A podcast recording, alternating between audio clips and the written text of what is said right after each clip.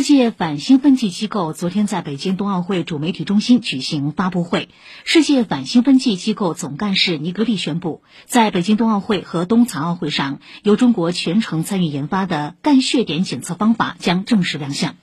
干血点技术取运动员的一滴血放在试纸上，以测试其是否服用违禁物质。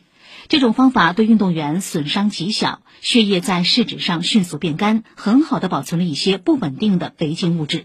此外，这项技术的器材较传统方法经济、容易保存，也便于运输，将助力提升兴奋剂检测效率。世界反兴奋剂机构副主席杨洋表示，希望每一名参加北京冬奥会的选手尊重规则，完成每一场干净的比赛，拿干净的金牌。呃，我们不单是零容忍，说零容忍，同时还要零出现。既然有这样的决心，是因为他有这样的能力。我们需要要有这样的信心去做一个，去完成一场干净的比赛，拿干净的金牌。以上由特派记者刘亚东、高嘉晨北京报道。